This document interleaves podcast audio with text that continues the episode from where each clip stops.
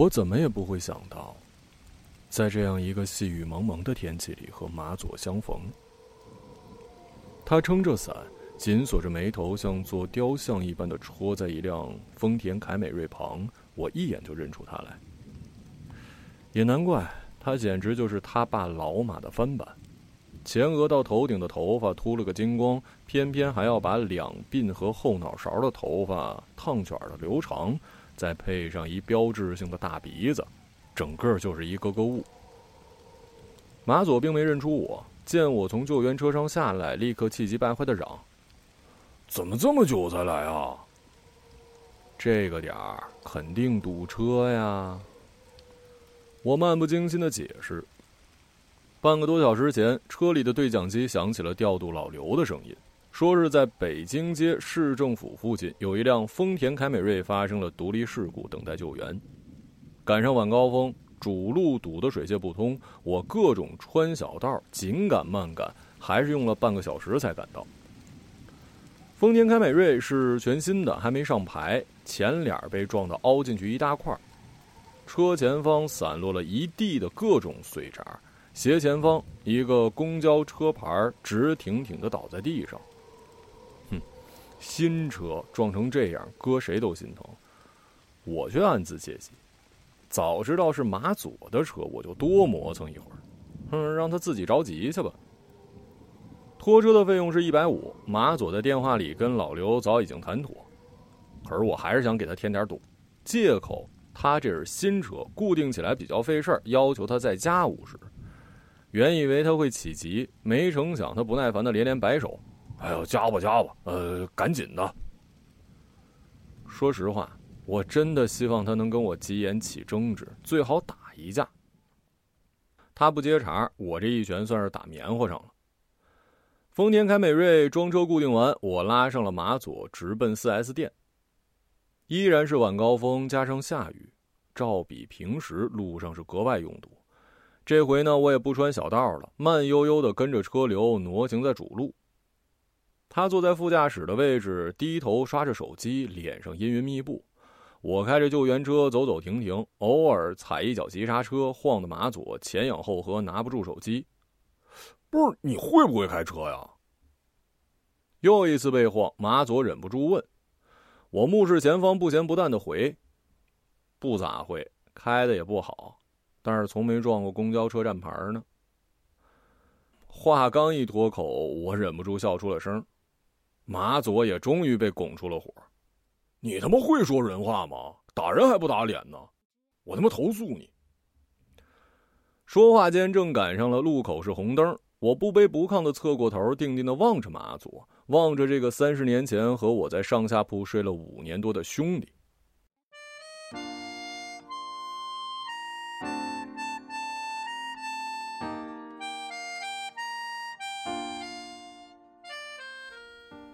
在我整整四十年的人生里，曾先后有过四个名字。出生我叫王永峰。对于生父我没印象，我妈魏红莲也从不提他，我只知道他姓王。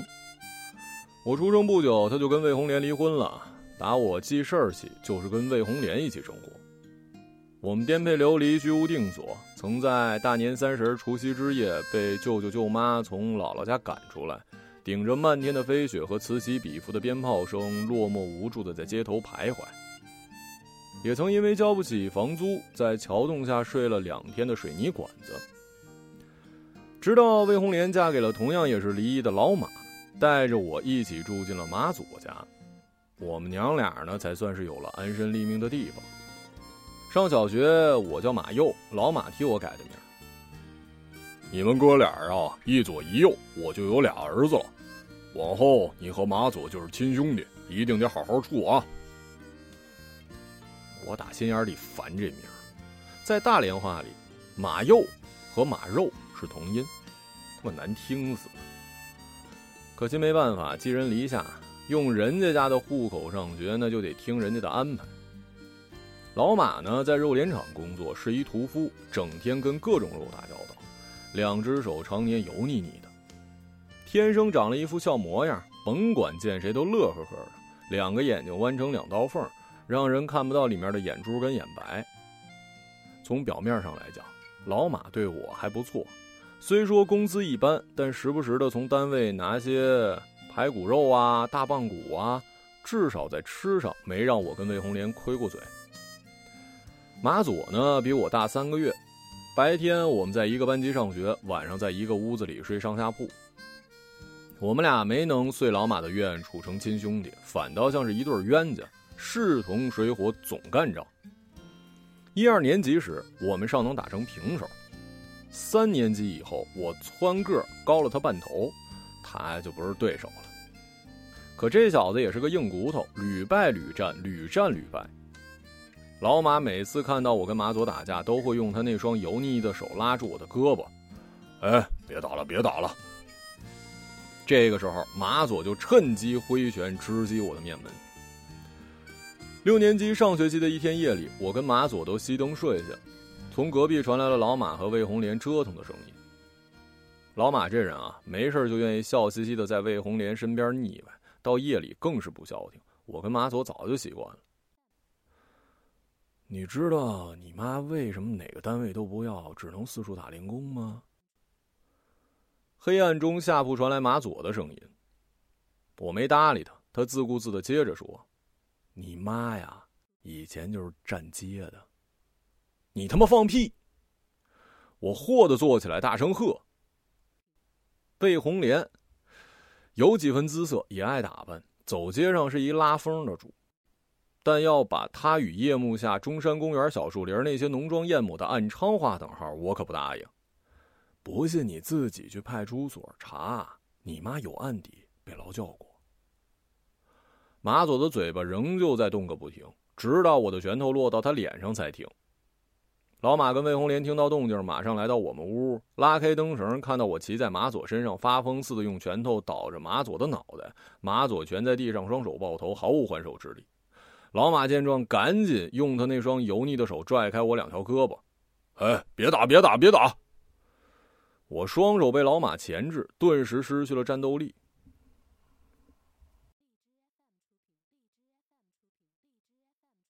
马佐旋即一咕噜跳起来，一拳打我鼻子上。顷刻之间，一股腥热的液体从我的两个鼻孔里涓涓冒出。马佐还想挥拳再打，双手却被魏红莲反剪在了身后，一时动弹不得。弄清了打架的起因。魏红莲柳眉倒立，狠劲儿推了马佐一把，马佐直接摔了一狗啃泥。然后魏红莲一脸的狰狞，双眼射出了两道寒光，直奔老马脸上。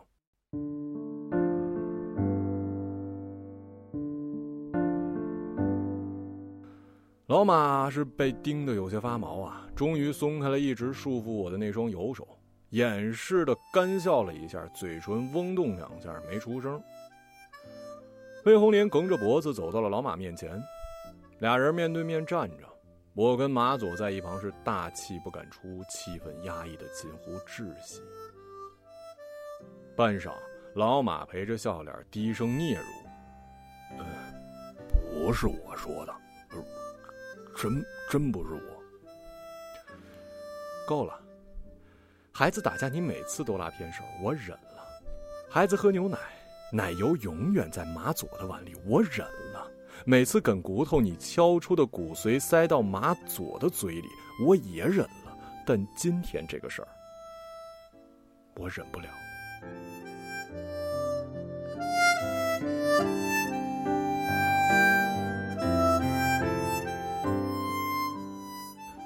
魏红莲和老马的婚姻结束在了那天晚上。分崩离析的后果，自然就是扫地出门了。他带着我又开始了新一轮的漂泊。然而，令我难过的并不是这个，而是之前盘旋在我心头那些不好的猜测，得到了印证。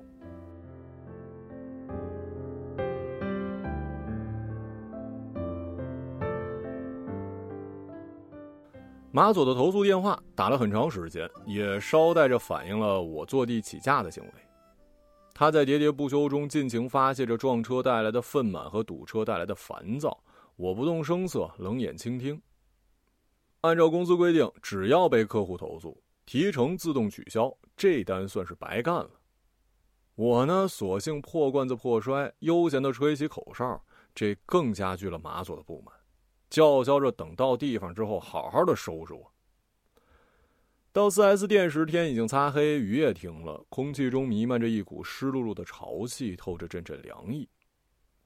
时下已过立夏，春天却迟迟不肯来，路上的行人都被风衣长裤包裹，行色匆匆的奔走在各自的人生路上。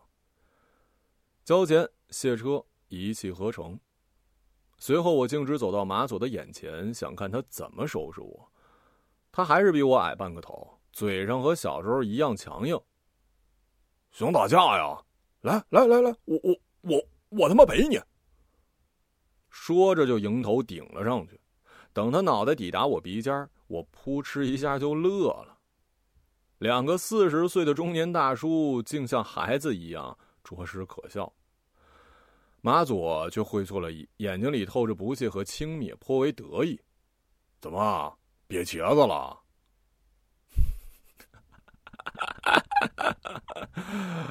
我确实不敢和你打，倒不是怕你，主要啊怕你爸过来拉偏手。马佐明显有些发懵，半张着嘴，快速眨巴眼睛，杵在那儿。我不等他回过神儿，转身急走几步上了救援车，摇下车窗，探头对仍然一脸茫然的马佐说：“再见了啊，兄弟。”随后发动车子，绝尘而去。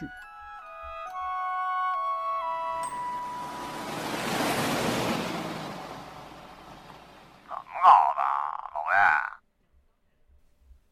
老刘很快打电话询问情况。开了十五年拖车，被客户投诉还是头一回。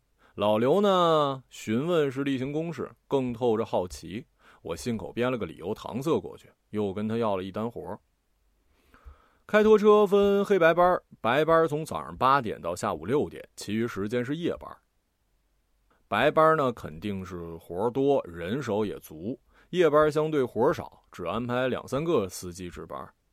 眼下已经过了七点，这个白班早该下了。可近些日子我不怎么愿意回家，总是跟老刘多要一两单，明面上是想多挣点，实则想躲清静。这单活的位置在唐山街一心烤肉店门口，带拖的车是一辆2015款的江淮瑞风 S 三。看到车完好无损，规规矩矩的停在车位里，车主又一身酒气，我马上明白了，这又是以免费占便宜的。各大保险公司对车险客户都有着不同里程数或次数的免费拖车服务，不少车主呢就把这项服务当做代价。尽管操作起来比较麻烦，但既省了钱，麻烦又是别人不干白不干。对我们司机倒没什么影响，该拿的提成一分不少。可我呢，对这类客户总有一种莫名的反感。说到底，拖车终归是起救援作用的，就好比幺二零急救车拉的就应该是危重病人。客户家住在交通大学地铁站旁边的小胡同。送完客户往外走，正好路过大连著名的交大夜市。夜市里人来人往，我开着车走走停停，在避让行人的同时，记忆的闸门也缓缓的开启。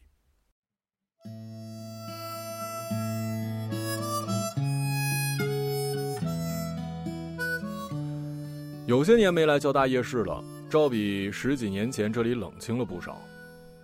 当年我和妻子。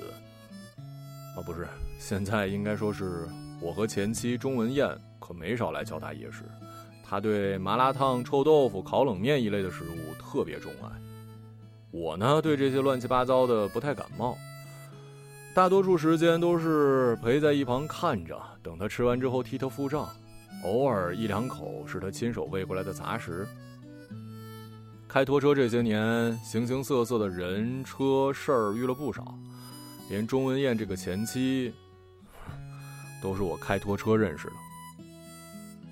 那是我开拖车后的第二年冬天，救援地点在红旗中路一处建筑工地的门前，一辆黑色桑塔纳两千侧翻在路边，地上一片狼藉，一对年轻男女正在当街厮打，女孩不是对手，很快被男孩打倒在地，四周围了一圈人，没一个上前劝的。我跳下救援车，冲进人群，拦住那男孩。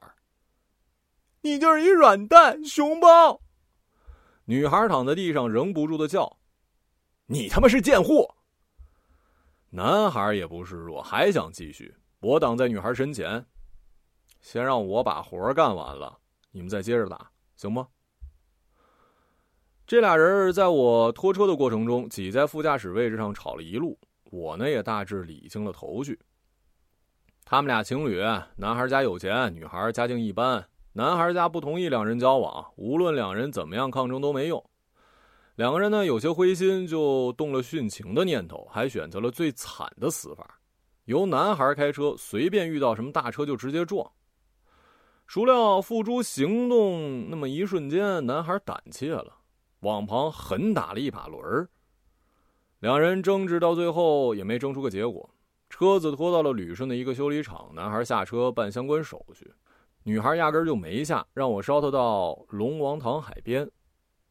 我寻思这丫头八成还是要寻死，没敢撵她下车，重新启动七拐八拐的转圈往室内的方向驶。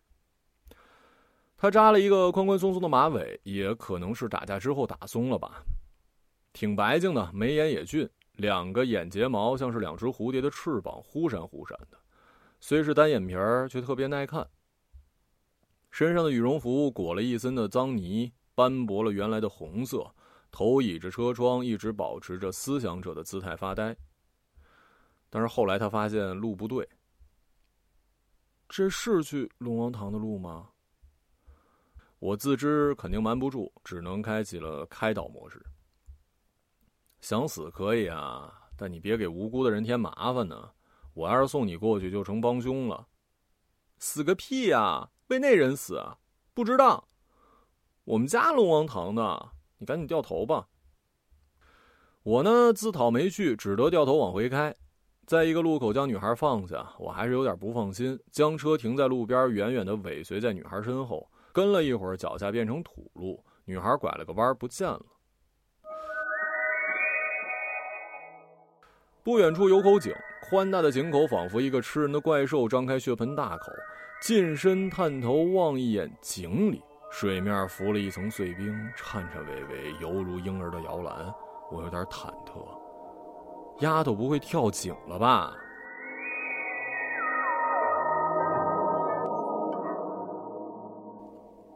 踌躇之际，女孩像神兵天将一般突然出现在我面前。哥，放心吧，我想明白了，不会做傻事的。见他说的诚恳，我缓缓点了点头。啊，那就好。哥，你是个好人，谢谢你。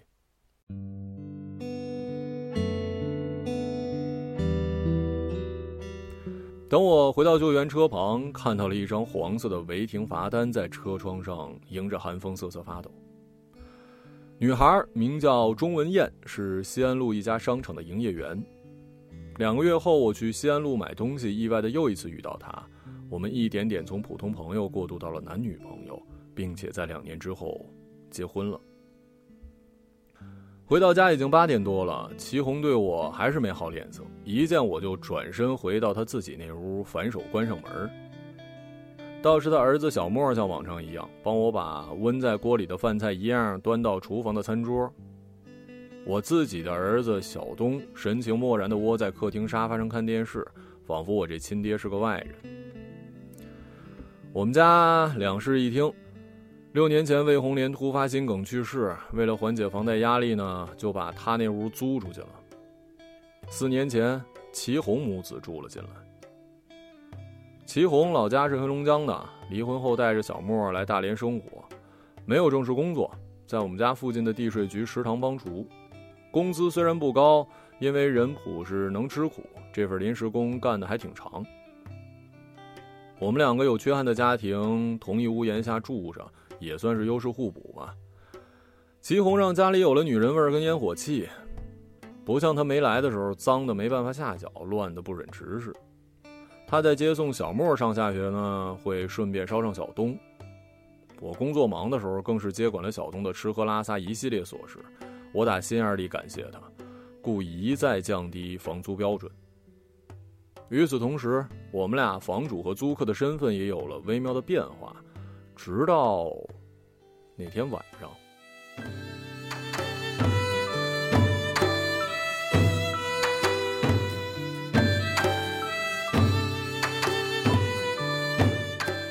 我和他有了实质性的身体接触后，这种身份关系也随即画上了句号。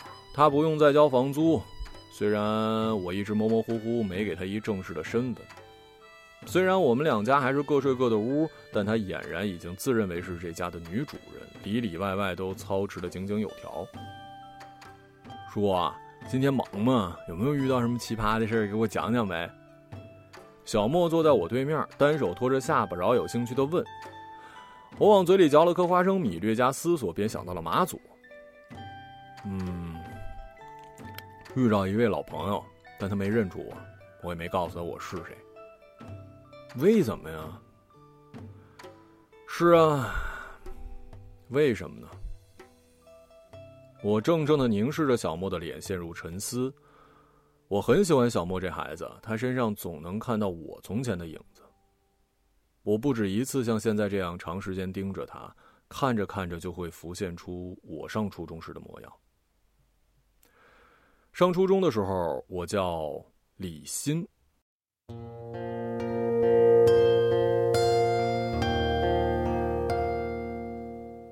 魏红莲给我改的，她呢又嫁人了，这次嫁的是丧偶的老李，李自然是随了老李的姓，取“新”字为名。魏红莲说是寓意新的开始。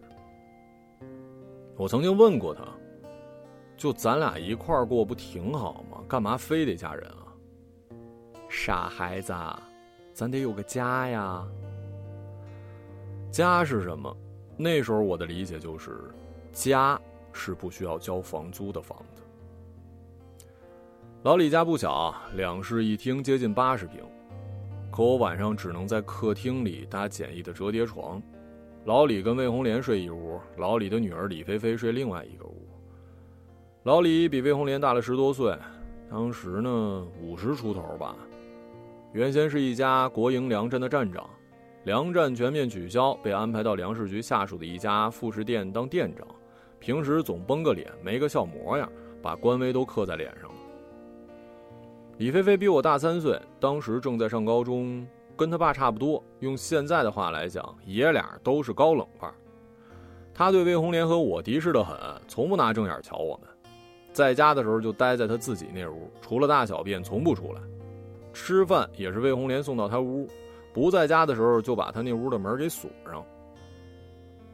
李菲菲和老李关系也不好，时不时干一架，经常吵着吵着，嘴里夹枪带棒的烧上魏红莲跟我。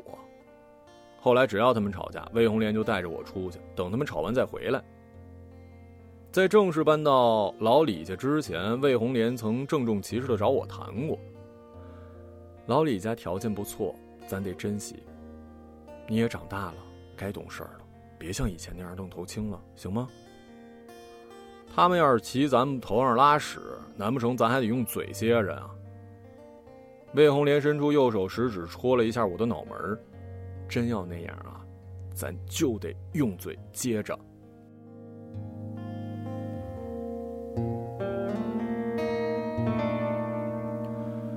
于是，为了不让魏红莲夹在中间为难，我在老李家谨小慎微、战战兢兢，吃饭从不挑食，给什么吃什么。早上呢，从不长时间占用卫生间，有屎也憋到学校再拉。放学回来立刻洗脚洗袜子，绝不让自己的臭脚味污染空气。说句良心话，老李呢对我还行，虽说总是不温不火，但也没给过我气受。至于李菲菲。他不搭理我，我也从来不主动招惹他，想起冲突都难。可是，一个锅里吃饭，哪有马勺不碰锅沿的呀？初二那年夏天的一个深夜，从膀胱处传来的充盈感把我从梦境带回了现实。惺忪的睡眼，匆忙推开卫生间的那一刻，同时响起了李菲菲尖利的叫。那一晚，李菲菲不依不饶，反复说着一句话：“他就是一流氓。”魏红莲陪着笑脸，不厌其烦的解释的也是一句话：“他就是个孩子。什么孩子呀？他都变声了，你看看，嘴唇上都有胡子了。别吵了，你自己忘锁门，你怨谁啊？最后还是老李说了一句公道话，才让李菲菲闭上了嘴。我心里气不过，凭什么冤枉我呀？挣扎着非要跟李菲菲理论理论，可魏红莲始终拉着我，还用手紧紧捂住我的嘴，不让我出声。后来他连拖带拽把我推到卫生间，锁上门，压低声音：“你就忍一忍，明年他考上大学就走了，这家就是咱们的了，他那屋就是你的。”我他妈不稀罕。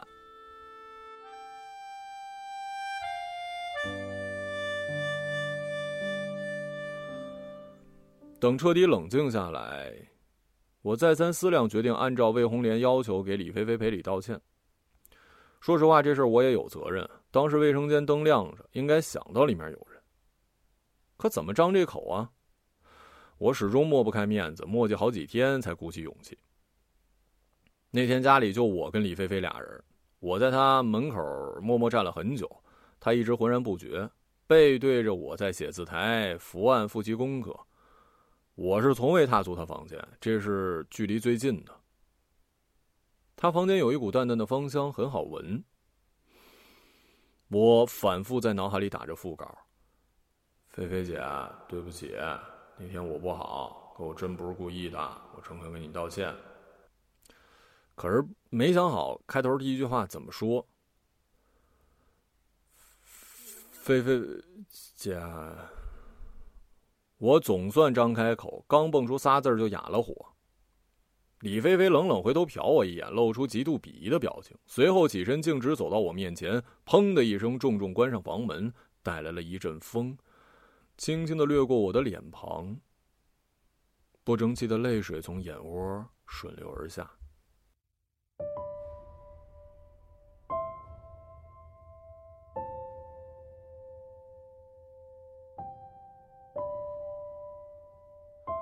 在那一刻，一个十四岁的少年的尊严被肆意践踏。我第一次萌生出逃离老李家的冲动。从那天开始，我不再伪装和委屈自己，有时甚至故意挑起事端，和老李父女冲突不断。魏红莲依然忍辱负重，却没能换来好结果。我上初三之后不久，他跟老李的婚姻走到了尽头。魏红莲和老李的决裂看似偶然，实际也是必然。老李啊，别看年纪大，但跟老马一样热衷于房事。魏红莲一贯是有求必应，唯独那天晚上因为身子不舒服拒绝了老李。由于之前跟李菲菲吵了一架，老李本来心里就不痛快，这下更恼了，嘴上不由得嘟囔了一句：“臭他妈站街的，装什么逼呀！”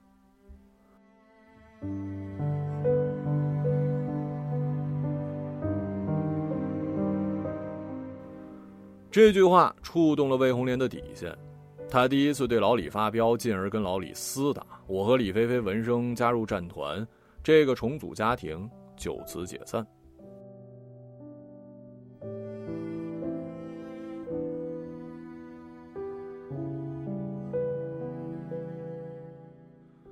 我始终没想出怎么回答小莫的问题，最后反而问了他一个：“小莫。”你觉得家是什么呀？家就是有你有我有我妈和小东的地方呗。我淡淡一笑，心里多少有些沉重。小莫和小东同龄，都十二，上六年级，生日还比小东晚一个多月，却远比小东成熟懂事儿。他在这家里每天都小心翼翼，连走路都用一种类似猫的步伐。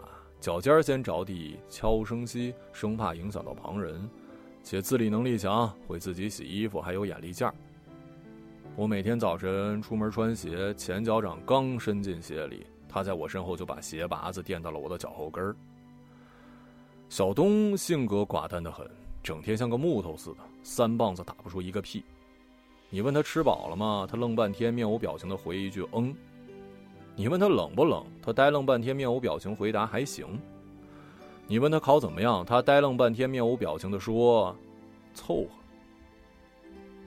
总之，从他嘴里，我从来没听过几句完整的话。我和钟文艳离婚那年，小东四岁。也许是单亲环境造就了他这种性格吧。我一直尽自己最大的努力给他创造最好的生活条件，可他好像生无可恋，对什么都提不起兴趣。有事情呢也闷在心里不跟我说。学校里曾经有一个比他高一年级的孩子欺负了他整整两年，他只字不提，逆来顺受。还是小莫插班到他们学校之后，替他出头，狠揍了那小子一顿，我才知道这情况。对此，我自责了很长时间。我和钟文艳离婚，主要原因是魏红莲。他从一开始就不喜欢钟文艳，嫌弃钟文艳是个站柜台的，不能好好照顾家。可人家早就习惯了营业员朝九晚九的工作，又没别的技能，换不了其他的。婆媳之间为这事一直有间隙。小东四岁冬天的一个晚上吧，魏红莲又一次对刚刚下班回家的钟文艳抱怨。我儿子在外头累一天了，晚上回家还得伺候你这个站柜台的呀。钟文艳当时就黑了脸，隐忍了好几年，那次终于没忍住，说了一句大不敬的话：“站柜台的，也比站街的强。”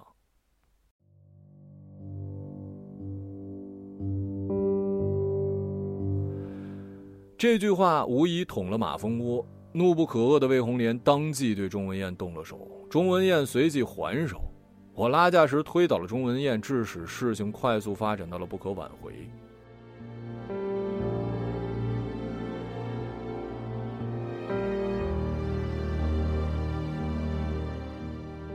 吃完晚饭，小莫抢着洗碗被我拦下，我让他到客厅跟小东一起看电视。我刷完碗也来到客厅，坐在沙发边两个小家伙挨在一起吃虾条。小莫单手擎着包装袋送到小东面前，小东像个少爷，边看电视边吃虾条。说：“你也来点儿。”你们吃吧。电视里播放着一部外国的科幻电影，小莫跟小东看得很投入。小莫时不时的跟小东聊上一两句，小东偶尔点一下头，大多数没反应。我还有这个电影的漫画书呢。这次小东来了兴致。真的。虾条正好吃完，小莫将包装袋放到台机上，双手拍两下，用他那独特的猫步，在自己房间和客厅之间迅速往返，将那本漫画书送到小东面前。小东双眼放光，伸手就要拿，小莫突然将漫画书背到身后。小东脸一沉，眼神顿时暗淡下来。小莫见状，赶紧把漫画书塞到他手里：“给你，给你，闹着玩呢。”小莫平时跟小东在一起时，无论干什么，多多少少都带一些讨好的意味。我不喜欢他这种低眉顺眼。一个处在叛逆期的孩子不应该这种状态。在小莫跟小东身上，我时常会有一种错觉，他俩是我跟李菲菲的另一种表现形式。有很多次，我都想对小莫说：“你不需要迎合任何人，做你自己就好。”可是不知道为什么，每次话都到嘴边，又被我生生咽回去。最近一段时间，祁红和钟文艳几乎同时对我念起了紧箍咒。祁红的咒语不多，那天早上眼帘低垂，咬着嘴唇对我说：“小莫大了，再在一个床上睡就不方便了。”话虽不多，意思却再明白不过，我得给人家一正式名分。类似的暗示也不是没有，我每次都不置可否，这次也同样。我是真不知道该怎么回答他。我也知道这么做有些不地道。祁红不如钟文苑漂亮，会打扮，却要贤惠的多。对我和小东好的没话说，想想都觉得惭愧。我还曾神经质的暗暗留心过，他早上热完牛奶之后，把浮在上面的那层奶油给谁喝？他有时候给小莫，有时候给小东，没准儿。他根本没我想的那么多，他从来没跟我要过钱，把他自己那点有限的工资全拿出来补贴家用。我能感觉到他是真心把我当成他男人，而我呢？钟文艳的咒语可多了，那娘俩啊就哄着你玩呢。他们图那房子，不为自己考虑考虑，也得考虑一下小东吧。再咋说，我也是小东的亲妈，咱俩复婚那就是原生家庭了。抛去过去小东奶奶的因素，咱俩的感情没问题吧？现在他老人家不在了，咱俩怎么就不能在一起了呢？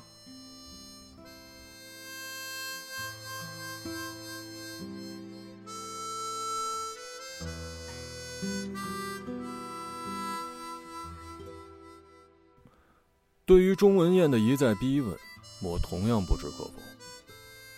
是给小东一个完整的家，还是给小莫一个真正的家，是一道单选题。这道题很难，我迟迟想不出答案。有时我会将一枚硬币自欺欺人的抛向天空，无论哪一面朝上，都还是一样的心烦。有一次，我问小东：“你希望妈妈回来，还是齐姨做你妈呀？”小东低着头木讷了半天，从牙缝里挤出俩字儿：“你定。”钟文艳每个周六来看孩子，原先都是带小东到外面玩一天，最近几次却故意待在家。齐红看到这种情景，就带着小莫出去，尽量避免和钟文艳正面交锋。可钟文艳存心要和齐红正面硬刚。周二那天晚上九点多，钟文艳突然来了，还带了睡衣。看到钟文艳大摇大摆的在我那屋换，齐红的脸涨得通红，带着哭腔冲我说：“太欺负人了，你这就是耍流氓啊！”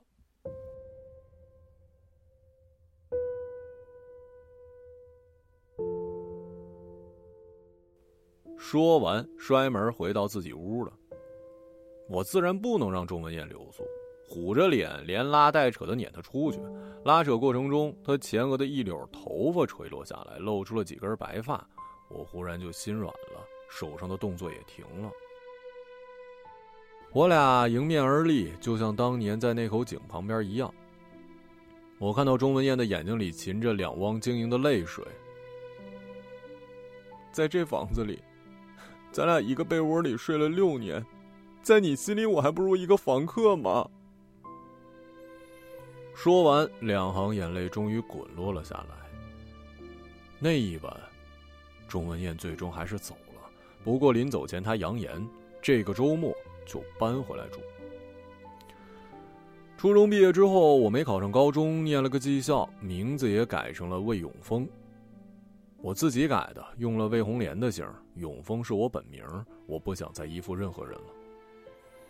魏红莲也没有再嫁人了，她和我都明白，委曲求全没有用，靠人不如靠己。我参加工作后第三年，和魏红莲凑钱，通过按揭贷款的方式买下了现在住的两室一厅，总算有了自己的家。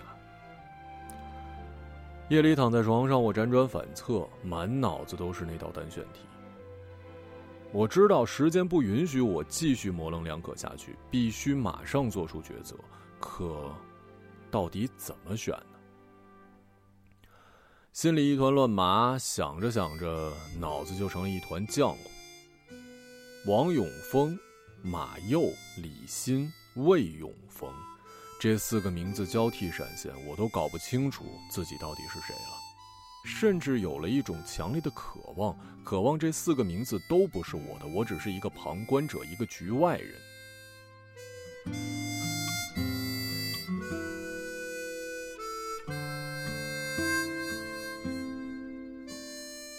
数日早上醒来，脑袋昏昏沉沉的，一想到今天就是周六了，头就大。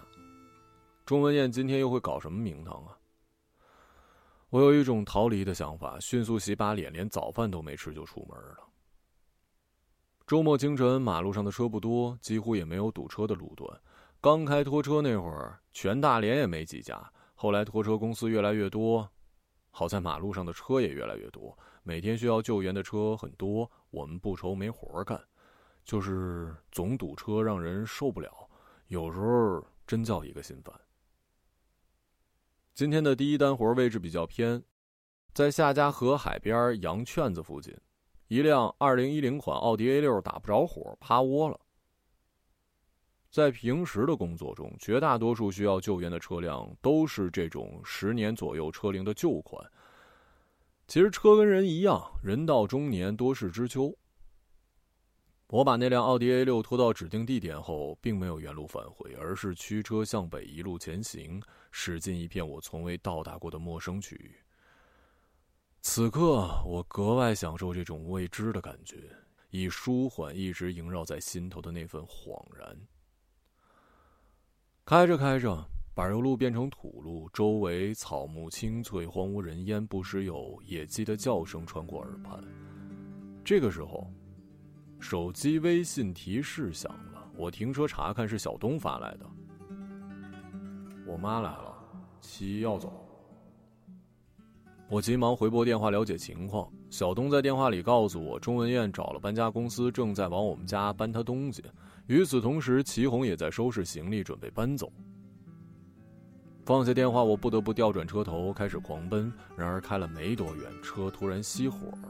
下车查看，发现油箱漏油，长长的洒了一路。茫然四顾，前不着村后不着店一个人影都没有。我烦闷至极，抬头仰天大吼一声，刹那间，太阳刺眼的光晃得我睁不开眼。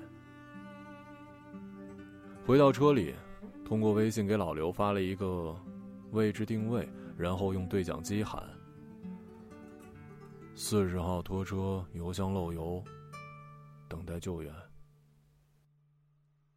我们都曾经寂寞而给对方承诺。我们都因为折磨而厌倦了生活，只是这样的日子，同样的方式，还要多久？我们改变了态度而接纳了对方，我们委屈了自己，成全谁的梦想？只是这样的日子，还剩下多少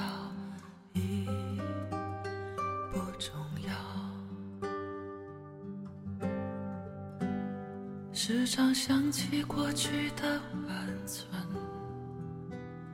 它让我在夜里不会冷。你说一个人的美丽是认真，两个人能。在一起是缘分，早知道是这样，像梦一场，我才不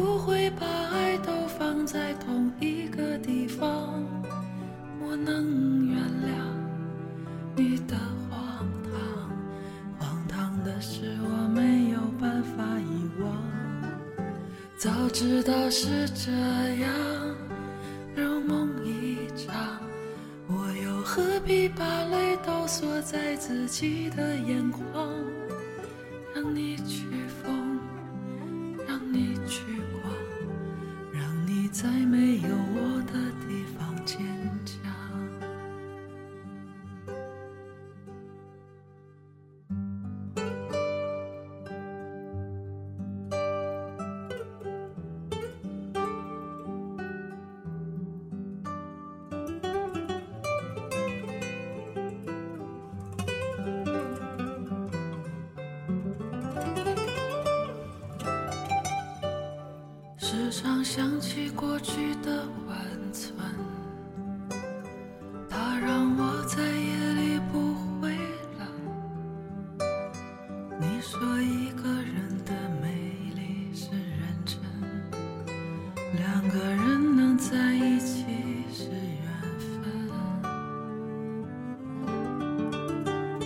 知道是这样，像梦一场。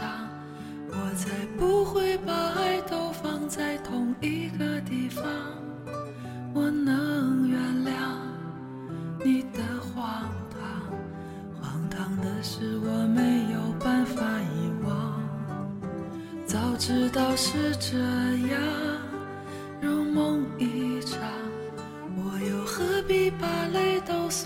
自己的眼光，